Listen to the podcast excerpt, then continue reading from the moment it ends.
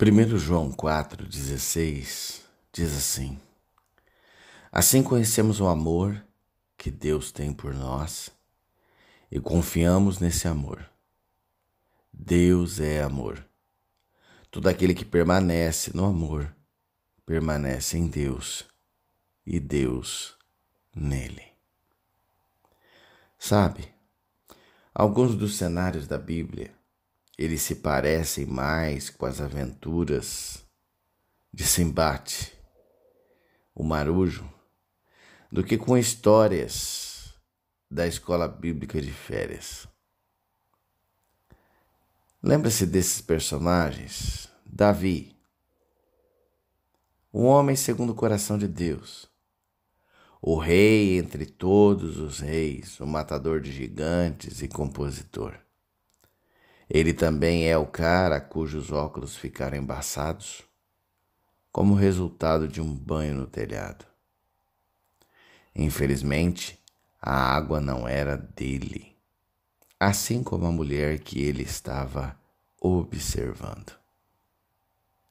Adão, vestido de folhas de figueira e com manchas do fruto proibido. Moisés, jogando a vara no meio de um ataque de nervos. E o rei Saul, procurando a vontade de Deus numa bola de cristal. Noé, bêbado e nu, na própria tenda. Esses são os escolhidos de Deus. Essa é a linhagem real do rei.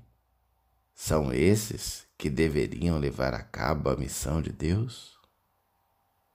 Olha, mesmo depois de gerações de pessoas terem cuspido em seu rosto, ele ainda os amou.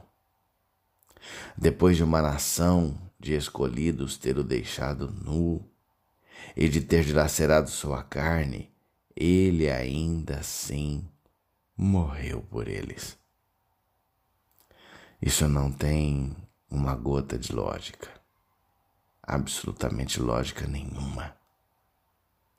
E ainda assim, é essa mesma irracionalidade que dá ao Evangelho a sua maior defesa.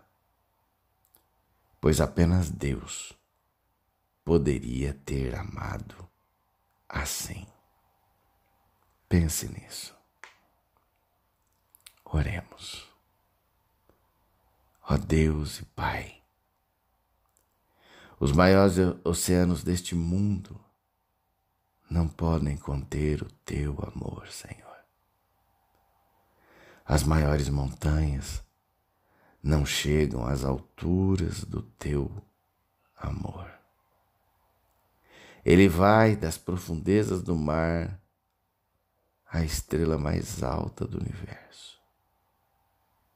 Sim, o teu amor, ele enche os nossos corações e nos dá a alegria da salvação. Amém.